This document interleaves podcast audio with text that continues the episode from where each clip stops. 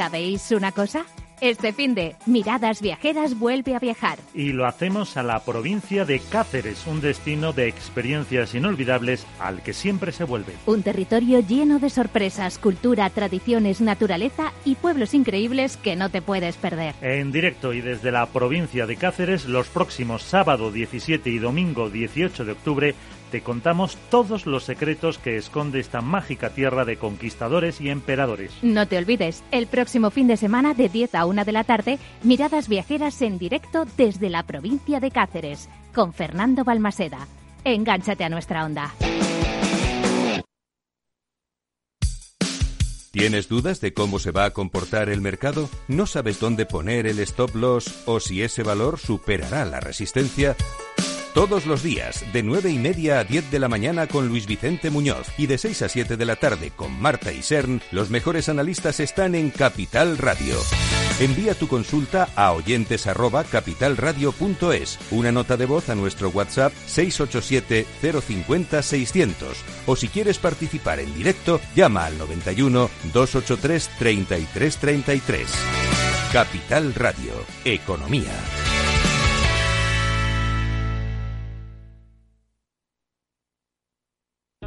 Capital Radio existe para ayudar a las personas a formarse y conocer la verdad de la economía. Los valores que Capital Radio defiende son la verdad, la libertad y la responsabilidad. Capital Radio es una empresa independiente que no se identifica con ideologías políticas.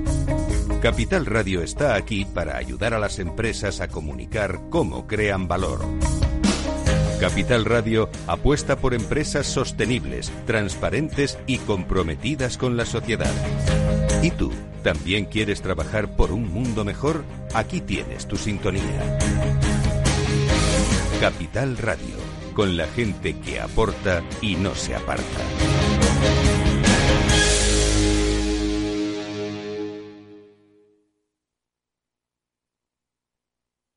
Esto te estás perdiendo si no escuchas a Luis Vicente Muñoz en Capital, La Bolsa y la Vida. La economía española eh, sorprende, sorprende siempre para, para, para bien en los momentos más, más difíciles. Este, este es un momento de una extrema complejidad. Eh, yo creo que les diría es, eh, tenemos una economía que es competitiva gracias a las reformas que se hicieron en su momento. Yo creo, estoy convencido que la economía española pues se votará y volverá a generar empleo con intensidad y volveremos a crecer por encima de la media. Luis de Guindos, vicepresidente del Banco Central Europeo. No te confundas. Capital, la bolsa y la vida con Luis Vicente Muñoz, el original. Inversión inmobiliaria. Comienza el debate.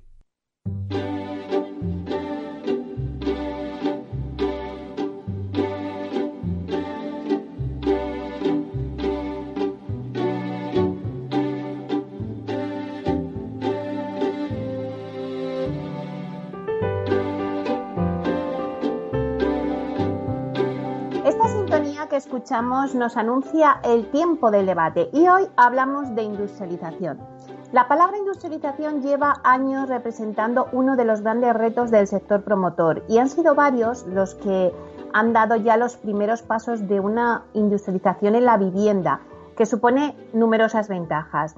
Entre estas principalmente eh, dos. La primera, la reducción en un 50% de los plazos de entrega, que representan una de las principales demandas de los clientes. Y la segunda, la mejora de la calidad de ejecución de las viviendas, gracias a una construcción mucho más precisa y que reduce significativamente las incidencias postventa. Bueno, pues para empujar todos hacia una, eh, hacia esa industrialización, nace la Plataforma para la Industrialización de Viviendas, PIP, que es una iniciativa sin ánimo de lucro que se encuentra bajo el auspicio de la Asociación de Promotores Inmobiliarios de Madrid, ASPRIMA, y está representada tanto por asociaciones como por organizaciones, empresas y profesionales en el ámbito de la edificación en sus distintas eh, facetas. Bueno, pues hoy en nuestro debate vamos a hablar de esta plataforma, de sus objetivos y también del sector de la industrialización en la vivienda desde varios puntos de vista. Desde el área del promotor con Sandra Llorente, directora general técnica de Vía Ágora y además vocal del Consejo Rector de la plataforma. Buenos días, Sandra. Hola, buenos días, Meli. Bueno, un placer que estés aquí. También vamos a, tomar el debate también desde el punto de vista del arquitecto. Contamos con Julián Domínguez Huerta, que es socio director del estudio de arquitectura CIP Arquitectos. Además, es vicepresidente del PIB, que es de la plataforma. Buenos días, eh, Julián. Buenos días, Meli, y muchas gracias por, por contar con nosotros. Bueno, pues también contamos desde el lado del fabricante, tenemos también a Manuel Lobo, que es consultor técnico en madera y arquitectura en FINSA, y también vamos a tener el punto de vista del constructor, que contamos con Jorge Perelli, que es presidente ejecutivo de Baum Constructora, que se van a ir sumar al, debate ahora en unos minutos. Pero vamos a empezar primero eh, por la plataforma. Y me gustaría que, por ejemplo, Julián, nos dijeras, bueno, pues ¿Qué es la plataforma que habéis montado? ¿Cuáles son los objetivos y qué buscáis a corto plazo? Bueno, pues Mili, la plataforma la verdad es que nació hace ya algo más de dos años, a principios del 18, pues como un grupo de trabajo en el que nos juntábamos en aquel momento gente cercana, promotores, arquitectos y constructoras, y bueno, lo que estábamos era intentando responder, por un lado, a unas necesidades que ya se empezaban a vislumbrar que iba a tener el sector después de la, de la crisis que habíamos pasado, y por otro lado, lo que nos unía a todos era un gran interés y una gran pasión por los sistemas constructivos e industrializados. Pero ¿Cuáles eran las necesidades que estábamos viendo en aquel momento y que un poco nos empujó a, unirnos? Pues por un lado, la falta de mano de obra con oficio. Es decir, eh, se había, desaparecido durante esta década de crisis, pues se habían ido a otros sectores y no teníamos. Teníamos que además dar una calidad importante porque el nuevo código técnico pues exigía, había ido exigiendo cada vez mejores calidades y había que mejorar la calidad y no teníamos oficio. Y luego había una tercera cosa y es que mm, había una gran incertidumbre con los plazos y con el precio. Es decir, tú hacías una estimación de que la obra iba a costar en base a una estadística que tenías de licitaciones y lo que pasa es que cada dos o tres meses el precio de la construcción estaba subiendo en estos años, como, como sabemos, ¿no? Los que hemos estado implicados. Entonces, bueno, pues todo esto que era fruto de esta construcción tradicional que estábamos heredada, pues, pues teníamos que, que buscar una solución. Y empezamos en aquel momento tutelados por el Instituto Eduardo Torroja, concretamente por la figura de José Antonio Tenorio, que también agradezco el apoyo de los orígenes, y empezamos a, generar pues grupos de trabajo, estos grupos de trabajo que estaban intentando resolver estos, estos problemas, pues desde el principio estaban ya eh, con promotoras y empresas de primera línea, como en aquel momento estaba Neynor, Habitat, Cronos, Viacélere, Aedat, constructoras también que estaban muy implicadas como Arpada, ACR y Ortiz, y equipos técnicos, bueno, pues como Valladares, que era una ingeniería, y nosotros mismos como CIP Arquitectos. Todos nos juntamos y empezamos a trabajar en buscar eh, sinergias y eh, soluciones a estos problemas que estábamos viendo y cómo podíamos responder desde, desde, la, desde la industrialización, ¿no? Un proceso más, más eh, profesional. Pero vimos que los que tomaban la decisión principal eran los promotores, es decir, el decidir si nos tirábamos por un camino de industrialización de viviendas o seguíamos construyéndolo con el sistema tradicional era una decisión principalmente del promotor. Y por tanto pensamos que de donde teníamos que estar involucrados en nuestro marco de funcionamiento debía ser una asociación de promotores. Y en esto aparece a final del año pasado, pues que le propusimos a APC a Asprima, más concretamente, el, el, que nos apoyara en este asunto. Y la verdad es que Juan Antonio Gómez Pinto, su presidente, enseguida se ofreció, tuvimos un gran respaldo. Y, y, bueno, y este es el origen, o sea, pues como un grupo de agentes, amigos, clientes y, y profesionales y empezamos. Y los objetivos, pues son objetivos, a veces cuando dicen, no, pero tenéis objetivos a largo plazo, no, nuestros objetivos son a corto plazo, o sea, lo que queremos es que en dos o tres años esto empiece a ser una realidad y además creemos que la situación actual pues casi hasta lo está fomentando. ¿Y cuáles son los objetivos esto? No? El primero, fomentar la producción de viviendas con procesos industrializados. Es decir, proceso industrializado no es eh, utilizar elementos prefabricados, sino que desde el propio análisis, su diseño, y hasta su mantenimiento sea todo con un sistema industrializado, con un pensamiento de industrialización, de un sector industrial, no de algo artesanal. El segundo es divulgar las ventajas que tienen estos sistemas industrializados, es decir, tanto tecnológicas, que son muchas, como la de plazos, que ya comentabas también eh, tú al principio, pero hay otras que se conocen menos, como es la de sostenibilidad y medio ambiente, es decir, cómo se mejora en la reducción de producción de residuos y en contaminación, y cómo incluso socialmente pues se abre el abanico a puestos de trabajo mucho más eh, abiertos, se le da cabida en igualdad de condiciones a hombre y mujer, se abre la posibilidad de que entren jóvenes con procesos de aprendizaje muy rápidos. ¿no? Pues esto son ventajas que no se conocen aún y que tenemos que divulgar. El tercer elemento es la captación de herramientas y su divulgación que faciliten pues estos procesos constructivos industrializados, como puede ser tecnologías BIM, metodologías BIM, como son sistemas de, procesos de, control, como son bueno, pues una serie de herramientas tanto para poner en, comunicación y en funcionamiento procesos industrializados. El, el, cuarto objetivo que tenemos también importante es la colaboración con administraciones públicas porque ellas pueden apoyar y nosotros queremos fomentar, ayudarlas a fomentar iniciativas para el desarrollo de una industria en España, una industria de fabricación de viviendas con sistemas industrializados. Y creemos que puede haber un gran sector, como está haciendo Inglaterra y otros países, están apoyando el que esta industria no solo genere una respuesta a un mercado local, España, sino que nos dé capacidad incluso de exportación. Porque además es que ya se está produciendo a una escala pequeñita, pero, pero hay empresas españolas que ya están exportando eh, sistemas industrializados. Y por último, pues necesitamos formación. Hay que formar, hay que formar a los agentes del sector de la promoción de viviendas, a todos sus intervinientes, para que realmente se desarrolle una profesionalidad y una eficacia en cada una de las fases. Entonces, como ves, Meli, tenemos objetivos ya muy estructurados, lo tenemos todo muy pensado y ahora lo único que pasa es que necesitamos irlos llevando a cabo y, bueno, ir tirando del carro para adelante. En esto que creemos que, seguro va a ser algo a, corto plazo, que se vaya divulgando a tres años, cuatro años. Claro que sí.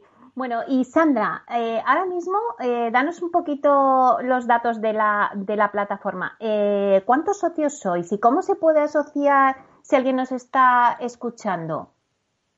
Bueno, pues eh, vamos a ver, eh, socios, te puedo decir eh, la última hora porque esto va cambiando y cada vez se está asociando más, más, más empresas, ¿no?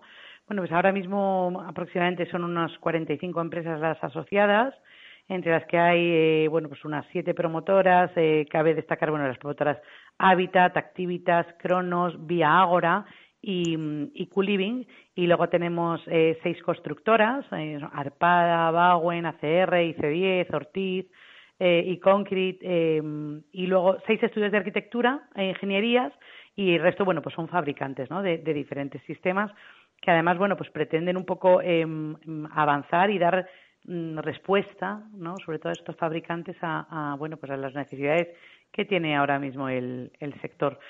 asociarse es muy sencillo. Tenemos además una web que se llama plataformaindustrialización.es y, y ahí tienes el, el, eh, bueno, pues el, contacto, eh, tanto el mail que es info arroba plataformaindustrialización.es como un teléfono que es el 91 522 9010. Puedes eh, además rellenar unos campos y demás, ya que es realmente sencillo poder eh, asociarse a esta plataforma, ¿no?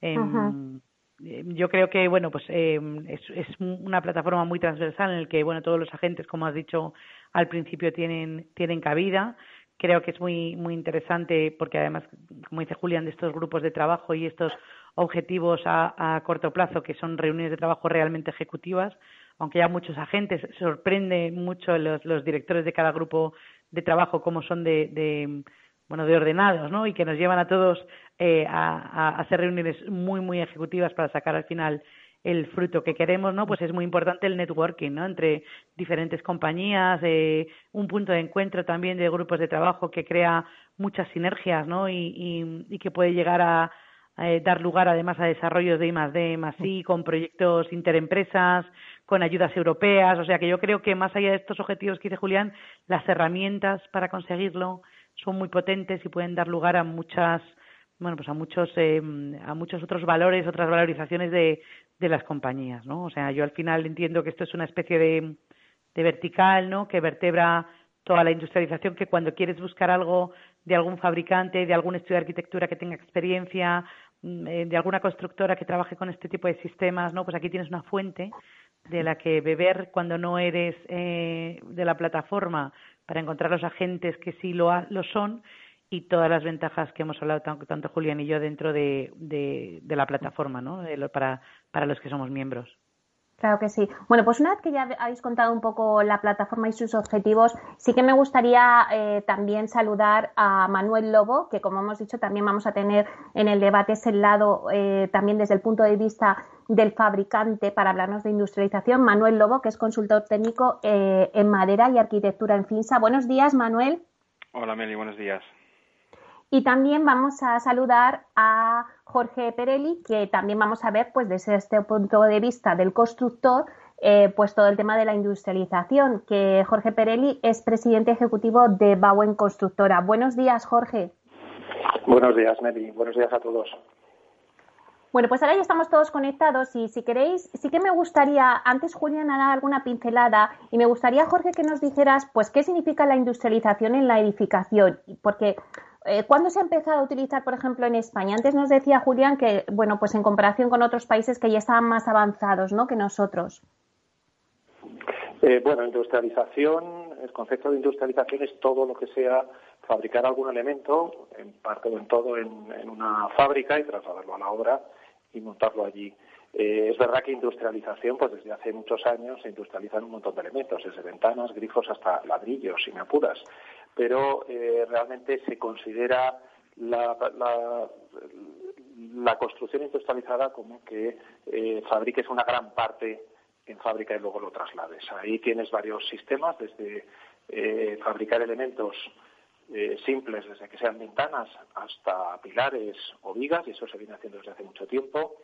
Elementos en 2D, en dos dimensiones, que se está poniendo ahora bastante en boga, que son fundamentalmente eh, muros, fachadas o incluso suelos, y eh, elementos en 3D donde fabricas prácticamente toda la, vivienda, o la vivienda, o el colegio, o la habitación de hotel, y la trasladas a obra y, la montas allí, ¿no? Entonces sí que consideramos que, o entendemos que lo que es industrialización de edificación es hacer gran parte en fábrica y trasladarlo. Es verdad lo que decía Julián antes, que, en España eh, estamos bastante atrasados en cuanto a industrialización, pues por varias razones, un poco porque el coste de la mano de obra pues, pues era barato y no ha compensado hasta ahora industrializar.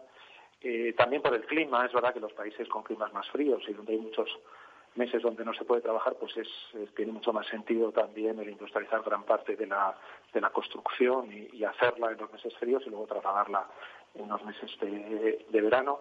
Y en ese sentido vamos bastante retrasados. También es verdad que en otros países parece que está habiendo muchas más ayudas por parte de las administraciones públicas a fomentar la industrialización de todo y, ahí entra la industrialización de la, de la construcción, cosa que en España pues hasta ahora ha habido muy, muy poquita aportación por parte de las administraciones públicas y yo creo que es uno de los grandes caballos de batalla que tenemos que luchar dentro de la, de la plataforma. Más o menos cifras aproximadas es que en España industrialización como concepto de hacer bastante en fábrica no creo que lleguemos ni a un 1% de todas las viviendas que estamos haciendo, mientras, mientras que en Alemania, Inglaterra, pues andan entre el 5 y el 10%, en países nórdicos más del 40%, o en Japón, o en países asiáticos andan de ese, orden. O sea que contestando a tu pregunta estamos muy lejos todavía nos queda, los países más, más desarrollados. Nos queda camino por recorrer. Eh, bueno, como hemos dicho también, eh, que, bueno, lo decía Sandra, ¿no? Que en esta eh, plataforma caben todos, ¿no? Tanto promotores, empresas constructoras y también, pues, todos los fabricantes. Manuel, sí que me gustaría, nos quedan muy pocos dos minutos para irnos a un corte, pero sí que me gustaría, ¿qué ventajas tenemos en utilizar elementos industrializados?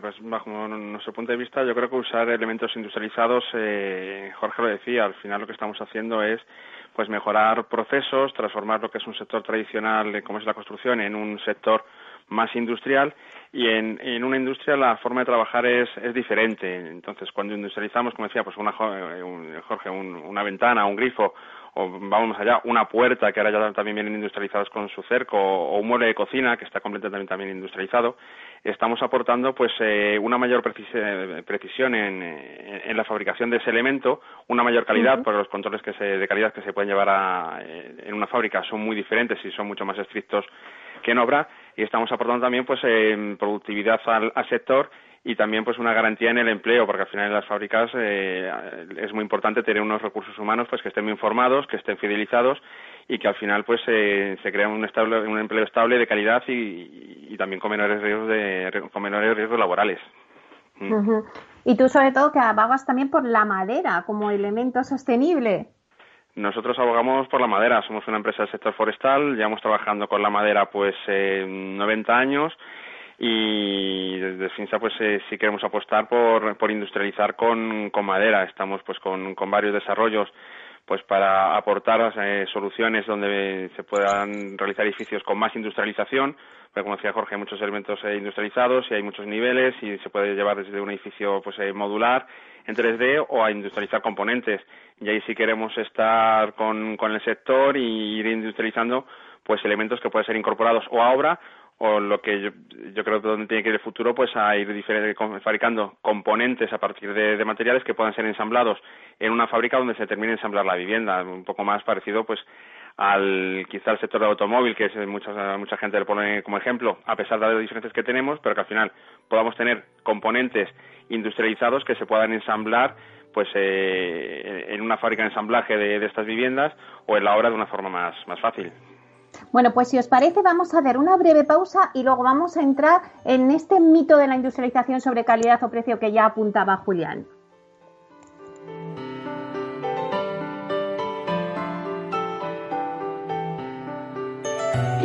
Inversión inmobiliaria con Meli Torres.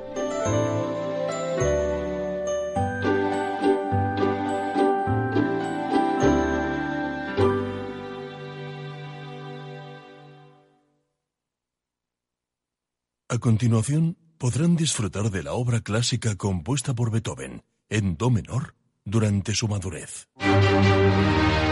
El arte es solo para unos pocos. ¿O no? Con la inversión ocurre lo mismo. Renta 4 Banco te ofrece más de 500 cursos de inversión gratuitos para todo tipo de inversores. Entra en r4.com e inscríbete. Renta 4 Banco, tu banco especialista en inversión. ¿Quieres anunciar tu negocio en la radio? Entra en el clubdelaradio.com. La compra es online, pero no os vamos a negar que nos encanta que nos llaméis. El teléfono, olvídate, no te vas a acordar. Entra en el clubdelaradio.com. Tu audio y tu campaña de una forma sencilla y rápida. Contrata anuncios en radio al mejor precio. Elclubdelaradio.com. Tu radio en Madrid 105.7, Capital Radio. Memorízalo en tu coche. Disfruta de la mejor cocina gallega en Montes de Galicia. Todo un clásico moderno en el barrio de Salamanca. Disfruta de la variada dieta atlántica, de las mejores carnes y pescados tratados con respeto y transparencia y regados con una de las mejores bodegas de la zona. En grupo, en familia o en pareja, Montes de Galicia te ofrece el espacio perfecto en cada ocasión. Esto te estás perdiendo si no escuchas a Luis Vicente Muñoz en Capital, La Bolsa y la Vida en una crisis que se ha llegado a decir que es una guerra, lo que tienes que tener es animado a tu ejército y el ejército son las empresas. José Luis Bonet, presidente de la Cámara de Comercio de España. No te confundas. Capital, la bolsa y la vida con Luis Vicente Muñoz, el original. Horno San Onofre. Somos pasteleros y eso nos gusta. Utilizamos materias primas que nos hacen disfrutar y elaboramos todos nuestros productos de forma artesanal, sin sucedáneos, ni margarinas, ni grasas trans. Sabemos que las cosas buenas son importantes. Con el hashtag buscamos gente dulce. Horno San Onofre, calle San Onofre 3, teléfono 91 532 9060 y calle Hernani 7, teléfono 91 554 3396. También nos encontrarás en el mercado de San Miguel, www www.pasteleriasanonofre.com. 15 años con personas y empresas dan para muchas opiniones, reflexiones y conocimientos de recursos humanos. Escucha el Foro de los Recursos Humanos todos los lunes a las 12 del mediodía en Capital Radio, un punto de encuentro de excepción con personas y empresas, con Francisco García Cabello. Capital Radio.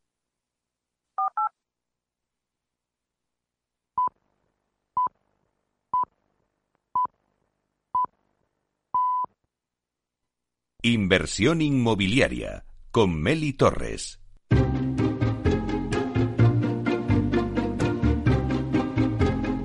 Bueno, pues seguimos con el debate que tenemos hoy sobre la industrialización de eh, las viviendas. Eh, se ha lanzado la plataforma para la industrialización de viviendas y bueno, pues estábamos con una mesa de lujo con Sandra Llorente, directora general técnica de Vía Ágora y vocal del Consejo Rector de la plataforma también con Julián Domínguez Huerta, que es socio director del estudio de arquitectura CIP Arquitectos, además también es vicepresidente de la plataforma.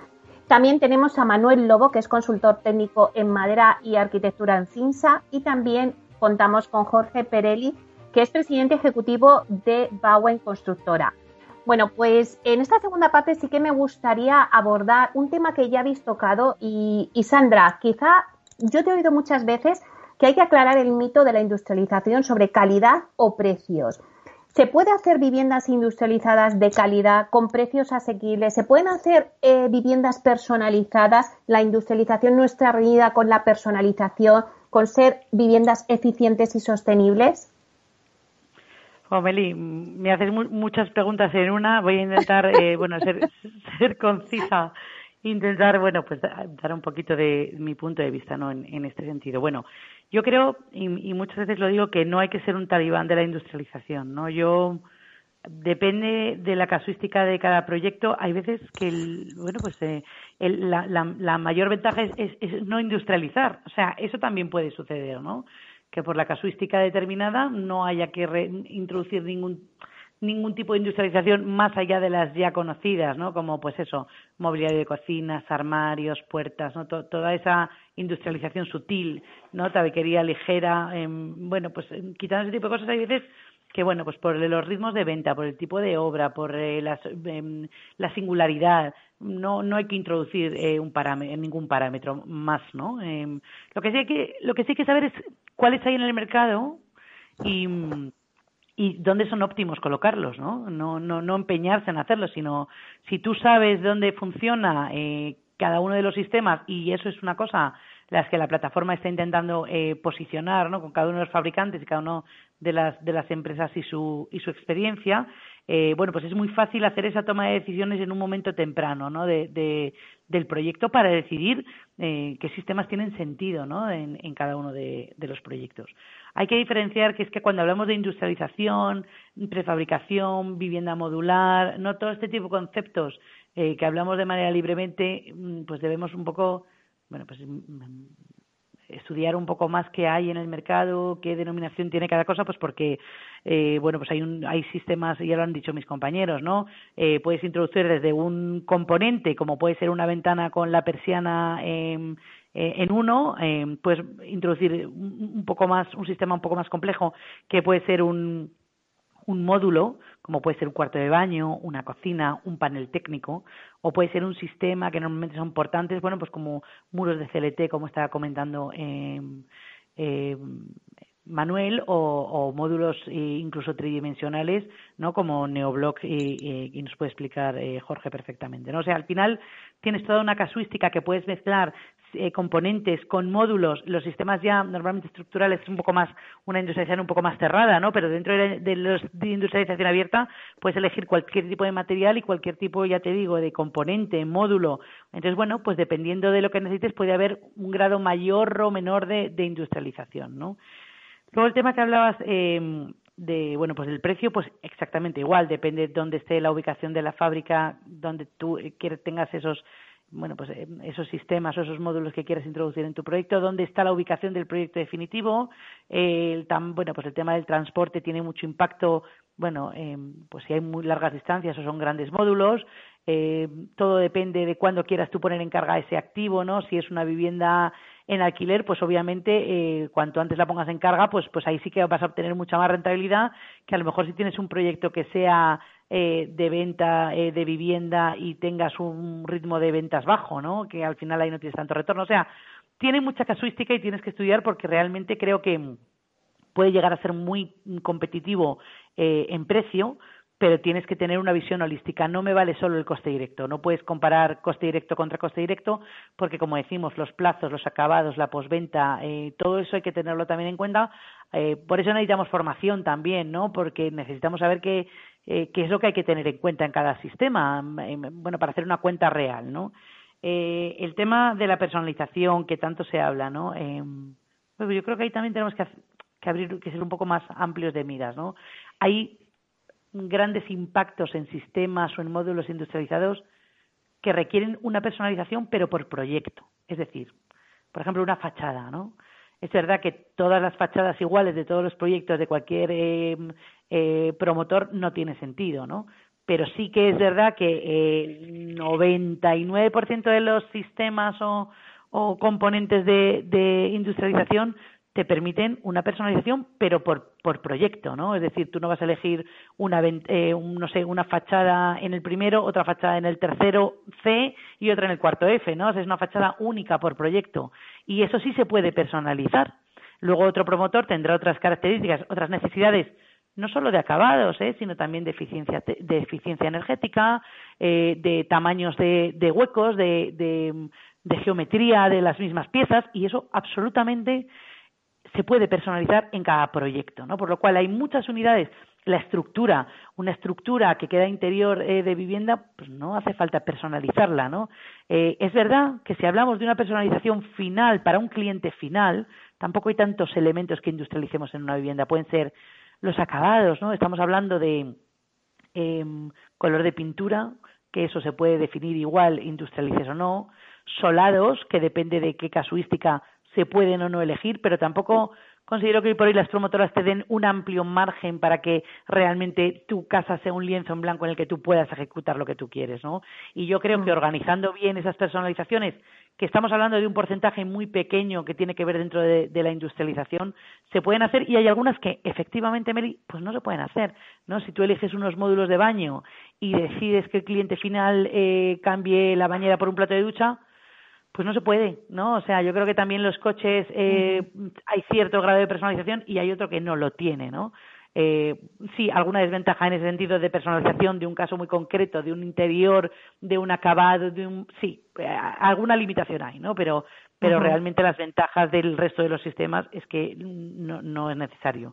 Frente a la eh, eficiencia y la sostenibilidad, pues igual que han dicho mis compañeros, ahora mismo eh, nos puede decir Jorge, están ejecutando una vivienda modular con bajo estándares Passive House, ¿no? Entonces, la madera, absolutamente. Otros sistemas que conocemos eh, tienen incluso proyectos de I+D, eh, bueno, para evitar puentes térmicos enforjados y hacer una envolvente continua en cuanto al aislamiento. O sea, yo creo que, que al tener, o sea, tienes, está mucho más mm, sujeto a a normativa y no está tan no, no tiene tanta improvisación no no no depende tanto ya de, de bueno pues de la mano de obra no del de la pericia de la persona que esté ejecutando el sistema, sino que es un sistema fabril con un control mm, de fabricante, con una puesta en obra muy clara y muy determinada y los fallos en cuanto a bueno, pues a sumideros energéticos, por ejemplo, es inferior a lo que puede ser una construcción tradicional, ¿no? Entonces yo creo que en todos esos aspectos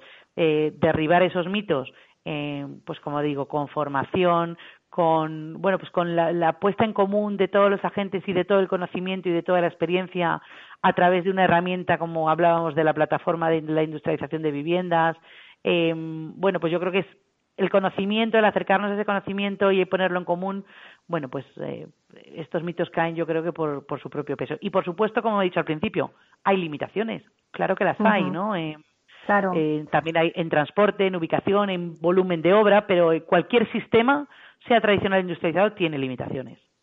Vale, pues ahora como por alusiones, yo creo que, que Jorge, cuéntanos esos modelos neoblog que nos decía eh, Sandra, y esas eh, casas que estáis haciendo Pasis House?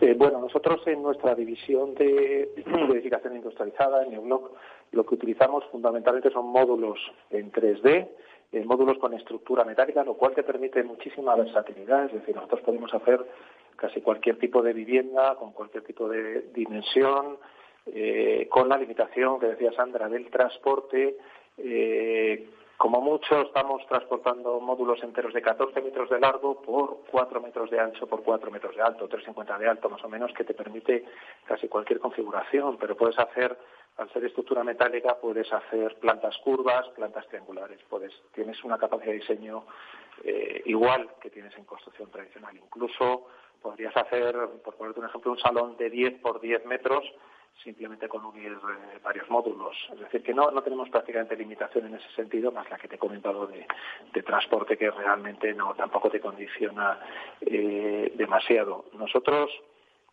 dentro de, ese, de esa configuración, fundamentalmente hasta ahora lo que hemos trabajado más es en promociones de vivienda unifamiliar, porque parece que el 3D está muy indicado para vivienda unifamiliar y tiene montones de ventajas para ello incluso te permitiría personalizar ya no el diseño, sino incluso al propio comprador que quisiera cambiar baños o quisiera cambiar cocinas con una limitación nada más. Es que para personalizar antes tienes que haber vendido. Te pasan un coche y te pasan una casa.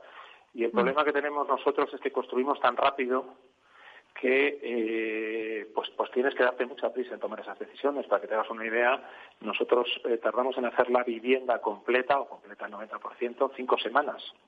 Es decir, que en cinco semanas, si has querido personalizar algo, has tenido que decidirlo desde la semana uno, porque si no, no da tiempo. Eso sí, si en fábrica metes el, el pedido, como te pasa con los coches, pues oye, puedes hacer 40 viviendas y cambiar los baños en una y tal. Es decir, permite esa personalización con la única limitación, lógicamente, de que hay que haber vendido antes la, la, vivienda. En cuanto a, a, a los temas medioambientales y sostenibilidad, es verdad que también al trabajar en un entorno muy controlado como es una fábrica, pues permite resolver los detalles de una manera muchísimo más eh, sencilla. Como decía Sandra, estamos trabajando ya en, proyectos reales. Estamos acabando de construir ahora una vivienda, una vivienda bastante grande, 600 metros cuadrados, una vivienda de, mucho lujo en una zona prime en, Madrid con estándar eh, Passive House. Eso ya se viene haciendo en otros países de Europa pero aquí estaba tardando en llegar y cada vez está habiendo más clientes que específicamente quieren llegar a esos estándares de sostenibilidad y además lo quieren hacer industrializado. Es decir, en concreto este cliente quería expresamente que su casa fuera passive house, pero quería que se hiciera industrializada y controlarla bien en una fábrica. Eso cada vez se está dando, se está dando más. En cuanto a, otro tipo de, sistemas, bueno, pues eh, yo creo que para eh, vivienda industrializada de unifamiliar tiene más sentido el 3D que el 2D. Quizás el 2D lo veo más para eh, edificios más altos. Nosotros estamos trabajando hasta seis alturas y ahí, bueno, pues tiene sistemas 3D en hormigón, tiene sistemas 3D en madera, tiene sistemas 3D como el nuestro en, estructura eh, metálica y yo creo que son más adecuados los de 3D para vivienda unifamiliar que los de 2D, pero también los hay. Parece, eh, Julián, tal y como lo que nos está contando Jorge Perelli, bueno, pues parece que en España la industrialización en unifamiliares pues se ha conseguido, pero ¿cuál es el reto que tiene España en industrialización? ¿Modelos de construcción para plurifamiliares quizás? Entre otras cosas porque el, la plurifamiliar al final tiene un formato de promoción para un tercero, es decir, la unifamiliar es el propio usuario quien te la está comprando normalmente. Y esto parece que, que, no afecta mucho, pero afecta porque cambia totalmente el proceso de promoción. Mira, hay, hay tres temas que, que son los retos, yo creo que tenemos a, adelante para a superar para las plurifamiliares. El primero es el resolver eh, los sistemas de financiación. Es decir, nosotros cuando estamos haciendo 60 o 70 viviendas hay unas figuras y una legislación que establece el crédito promotor, unas subrogaciones, unos pagos por certificaciones, etcétera. Está todo muy regulado. Sin embargo, cuando entramos en un proceso de construcción en fábrica en el que no vamos a montar la vivienda hasta que la tenemos ya casi eh, totalmente, digamos, fabricada y vamos a hacer un ensamblaje en, obra, pues según los criterios actuales y la legislación actual, pues casi no se puede facturar. Es decir, hasta que no entregas la vivienda no se puede facturar, pero en cambio has tenido como comentaba antes Jorge, que, has construido una vivienda en cinco semanas y estás en 20 viviendas y tienes varias líneas de fabricación, pues resulta que las 20 viviendas a lo mejor las estás construyendo en tres meses. Pero no puedes estar certificando porque no estás llevando el material a una obra. Bueno, estos sistemas de financiación pues tienen que, que, modificarse, tienen que adaptarse y seguramente habrá que cambiar algo la legislación actual en cuanto a temas financieros. El siguiente tema es el diseño, es decir, eh, si yo voy a hacer una vivienda, pues, pues, la puedo personalizar toda la que quiera, pero si yo tengo que hacer un edificio en el que tengo que construir 70 o 80 viviendas, tengo que generar para que la industrialización sea eficaz una sistematización. Y eso no hace que pierda calidad el diseño, sino simplemente que tengo que generar unas pautas, una optimización de estructura, de instalaciones, etcétera, con unas reglas de juego que son las del sistema constructivo que se haya utilizado de industrialización, ¿no? Pero, pero también me permite otras, otras posibilidades. Y otro de los retos que tenemos, yo creo, importantes para la, para la, para superar, digamos, la industrialización en plurifamiliar es el divulgar a la sociedad sus ventajas. Es decir, eh, hay que, como pasó hace tiempo con el yeso laminado, conocido como Pladur, que parecía que, mm. que bueno, que, que, tenía problemas para aceptarse por parte de la gente y hoy en día se hace pues la mayoría de la construcción así, pues nos está pasando un poco con las ventajas de la vivienda industrializada. O sea, la gente tiene que saber que además de unas ventajas técnicas hay unas ventajas medioambientales. Es decir, una casa industrializada tiene mayor calidad técnica porque tiene mayor control de fabricación, más precisión, etcétera. ¿Y qué implica esto para el usuario? Pues que va a tener mejor mantenimiento, que va a tener menos averías, que su casa va a estar mejor terminada. También tiene que saber que genera muchos menos residuos, como comentaban antes tanto Sandra como Jorge eh, tienen muchos menos residuos. Y, bueno, y, Manuel, con el tema de fabricación, tiene menos residuos en fabricación, menos residuos en montaje, mucho menos consumo de agua, el proceso de construcción es mucho más rápido, molestamos mucho menos porque las obras son más cortas y generan muchos menos ruidos, o sea, las ciudades nuestras, pues si la industria, si la construcción fuera industrializada, que fueran sistemas de montaje, pues tendrían muchísima menos afección por las obras las condiciones laborales, o sea, las ventajas también de las condiciones laborales, ¿no? Que tienen, pues no es lo mismo. Eh, esto es como eh, cuando hablas de del comprar cosas que tienen una huella de carbono mm, pequeña o que ha tenido detrás, pues unas condiciones de, de calidad sociales de todos los que han intervenido, ¿no? De que no ha habido explotación y no ha habido cosas de estas. Bueno, pues estos igual tienen mejores condiciones laborales, con igualdad de género, con formación más rápida.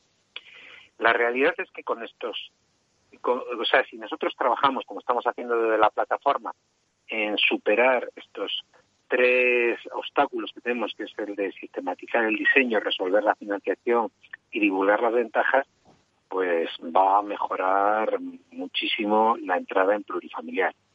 Pero sobre todo yo sí que quería destacar una cosa, Meli. han hablado antes eh, mis compañeros de la diferencia entre 2D y 3D y bueno, pues cualquiera de, todas las cosas que se quieran saber, pues estamos en la plataforma para resolver dudas a, los de dentro y a los de fuera. Pero hay una cosa que tenemos que tener clara y es que la vivienda industrializada tiene las mismas posibilidades estéticas que cualquier tradicional, incluso a veces hasta más. Nos estaba comentando Jorge, salones no me condicionan diseño, no me condicionan espacios, no me condiciona imagen. La calidad del diseño al final depende del diseñador y de las pautas dadas por el promotor.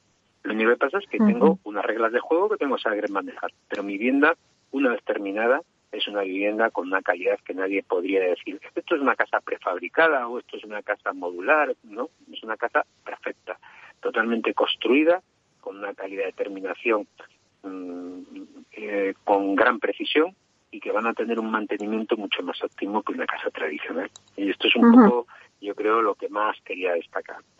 Sí, yo creo que ese mensaje queda claro. Pero, Manuel, antes, eh, háblame un poco de lo, del ahorro de costes en los elementos industrializados. Me gustaría saber cuál es la tendencia. ¿Pagar por lo que se usa, no por la compra de un paquete eh, global? Mm. Hay un tema de ahorro de, costes, eh, un, poco lo que decía Sandra, tienes que tener en cuenta no solo los costes directos de lo que es el material en sí, sino los costes globales del proyecto e incluso te diría más que hay que tener en cuenta pues esos eh, costes que generan, eh, digamos, indirectos o esos, esos otros costes que generas al resto de la, del entorno donde estás donde estás construyendo. En ese sentido, pues trabajar con elementos industrializados, como por, ejemplo, como decía Sandra, el tema del CLT, madera contralaminada, pues al final lo que estás haciendo es, eh, por un lado, estás mejorando procesos en el proceso de proyecto, porque al final es un, eh, es un elemento que vas a digitalizar completamente el proyecto, entonces vas a trabajar en, con metodología BIM desde un principio y vas a fabricar justo lo que necesitas, con lo cual vas a pagar por el material que realmente vas a necesitar. Puedes optimizar desde el, el formato base de la prensa, vas a optimizar desde ese formato grande para sacar las piezas que necesitas, con lo cual vas a usar bastante menos materias primas y desde luego que todas esas piezas eh, que componen el, sistema constructivo llegan en, eh, en un único camión y vas a tener pues menos costes a nivel de transporte, vas a tener menos molestias al entorno y menos residuos. Luego, aparte de eso, pues son sistemas secos que te van a hacer también pues eh, ahorro de, agua. Eh, otros costes que quizá no se tienen en cuenta, se tienen que, se deberán tener en cuenta en el medio plazo, pues ya tenemos ahí el, Plan Nacional de Descarbonización eh, a, largo plazo de España, donde ya se plantea muy claramente donde uno de los factores que vamos a tener que empezar a medir es la huella de carbono de los materiales eh, que, forman parte de la propia construcción. Ya estamos haciendo edificios eficientes, tenemos que empezar a hacerlos. Tenemos el ejemplo Passive House, que es, digamos, el, estándar más exigente a nivel de, eficiencia. Y ahora pues va a tocar trabajar en, mejorar esos procesos, mejorar esos materiales para que sean menos contaminantes, porque estoy seguro que va a llegar en algún momento que el, CO2 que empleemos en la construcción va a tener algún coste de algún tipo. De hecho, por ejemplo, hace poco han salido unos concursos de vivienda pública en, Baleares, donde uno de los criterios de sostenibilidad que se empleaban es, partiendo de un ratio de, CO2 en, los materiales por metro cuadrado, bajarlo un 25%. Entonces, no solo podemos, como decía antes, no solo podemos hablar del coste directo del material en sí, sino tenemos que hablar también de esos otros costes, de esos otros factores que pueden, que pueden afectar. Mm. Esa será la tendencia, ¿no? Eh, en los elementos industrializados que vamos a ver a partir de ahora. Mm. Sí, efectivamente. Al final tenemos que, que, contemplar todos esos costes eh, que van más allá de mirar el coste directo de cuánto cuesta pues eh, un ladrillo o cuánto cuesta una barra de acero o cuánto cuesta una tabla de, madera. Habrá que buscar esos sistemas y, mirarlo. Eh, aquí decía, decían antes los compañeros que en España construimos realmente muy barato. También había una, una abundancia de mano de obra que ahora vemos que empieza a escasear, faltan profesionales y trabajar con elementos industrializados lo que hace es al final trabajar con gente más especializada pero con menos personal en obra, con lo cual ahí tiene que ver también, van a tener que llegar esa rebaja de costes también en, a, la construcción en ese sentido. Eh, hay por ahí diversos estudios que la construcción es uno de los sectores menos digitalizados y menos industrializados.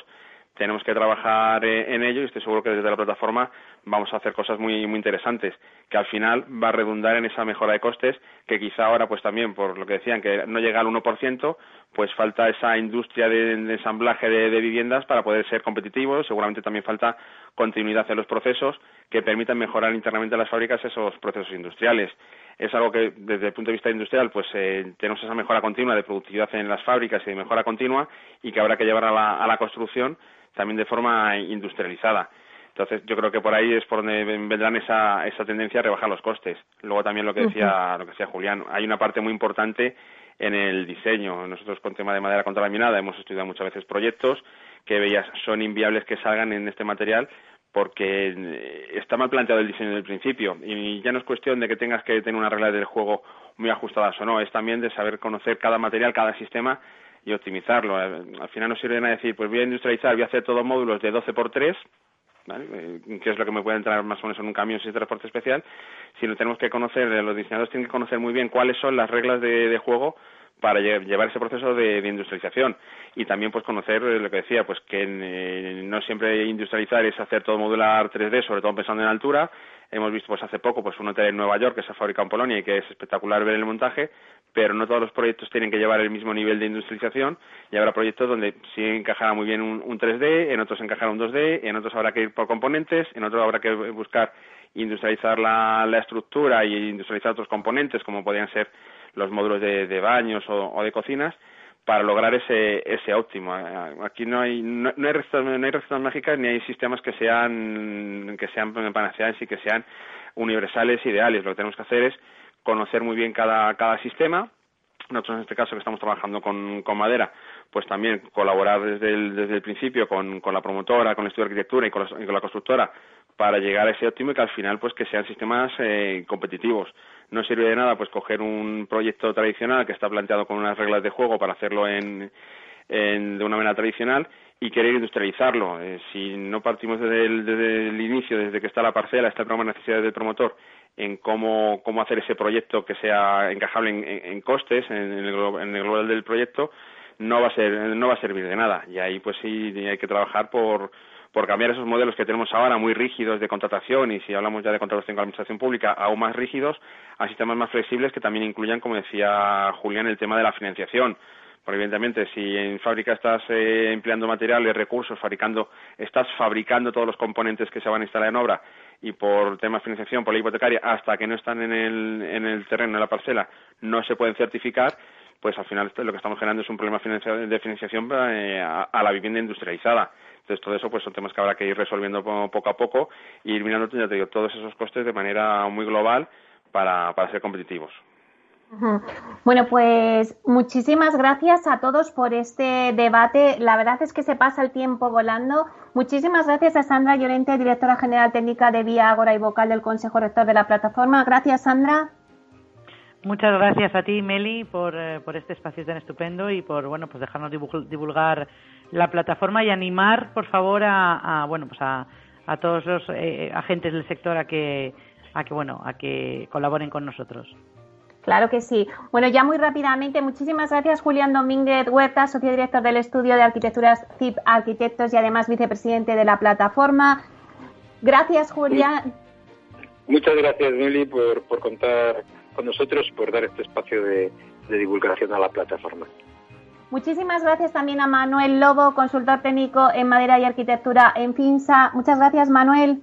Muchas gracias, Meli, por, por la invitación y, y un placer saludaros a todos y también a Jorge Perelli, presidente ejecutivo de Bauen Constructora. Muchísimas gracias, Jorge. Gracias, Peli, y gracias a todos los oyentes por escucharnos. Bueno, pues me quedo con este mensaje que ha dicho Julián de que la vivienda industrializada tiene las mismas posibilidades estéticas que una vivienda tradicional. A ustedes, señoras y señoras que nos escuchan al otro lado de las ondas, gracias por estar ahí y compartir este espacio con nosotros. Gracias también de parte del equipo que hace posible este espacio, de Félix Franco en la realización técnica y de quien les habla, Meli Torres. Les esperamos la próxima semana aquí en Inversión Inmobiliaria. Hasta entonces, que sean felices.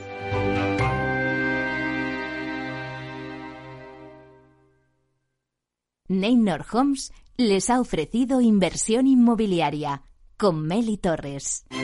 Neynor Homes presenta Inversión Inmobiliaria, cada jueves de 10.30 a 13 horas en Capital Radio, un espacio donde se darán las claves para realizar la mejor inversión en inmuebles y sacar la mayor rentabilidad a sus propiedades. No se pierda su cita inmobiliaria de la semana en Capital Radio. Cuando un gestor te habla con terminología demasiado compleja, es porque no puede permitirse decir las cosas así de claras. En Finanbest solo ganamos si tú ganas primero. O lo que es lo mismo, en Finanbest, si no sumamos, no restamos. Conoce todas las ventajas del Result Investment. Tienes mucho que ganar. Finanbest, tú ganas. Escuchas Capital Radio, Madrid 105.7, la radio de los líderes. Disfruta de la mejor cocina gallega en Montes de Galicia. Todo un clásico moderno en el barrio de Salamanca. Disfruta de la variada dieta atlántica, de las mejores carnes y pescados tratados con respeto y transparencia y regados con una de las mejores bodegas de la zona. En grupo, en familia o en pareja, Montes de Galicia te ofrece el espacio perfecto en cada ocasión. En forma de U, como una V. V. Una L signo de Nike. Sopa de letras. ¿Cómo será la recuperación tras la pandemia? ¿Qué escenario dibujan los principales expertos de la economía española? La evolución global de la curva de la propagación de la pandemia es preocupante. Es preocupante. Los posibles escenarios económicos en Capital Radio. En el restaurante Gaztelubides somos rigurosos con la selección del producto para crear recetas imaginativas que acompañamos de una bodega generosa y brillante y de nuestra magnífica terraza durante todo el año.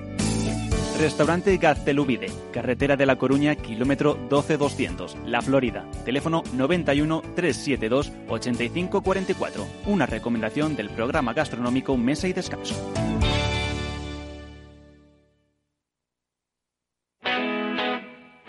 Todos los lunes de 11 a 12 de la mañana en Capital Radio tienes una cita con Rock and Talent.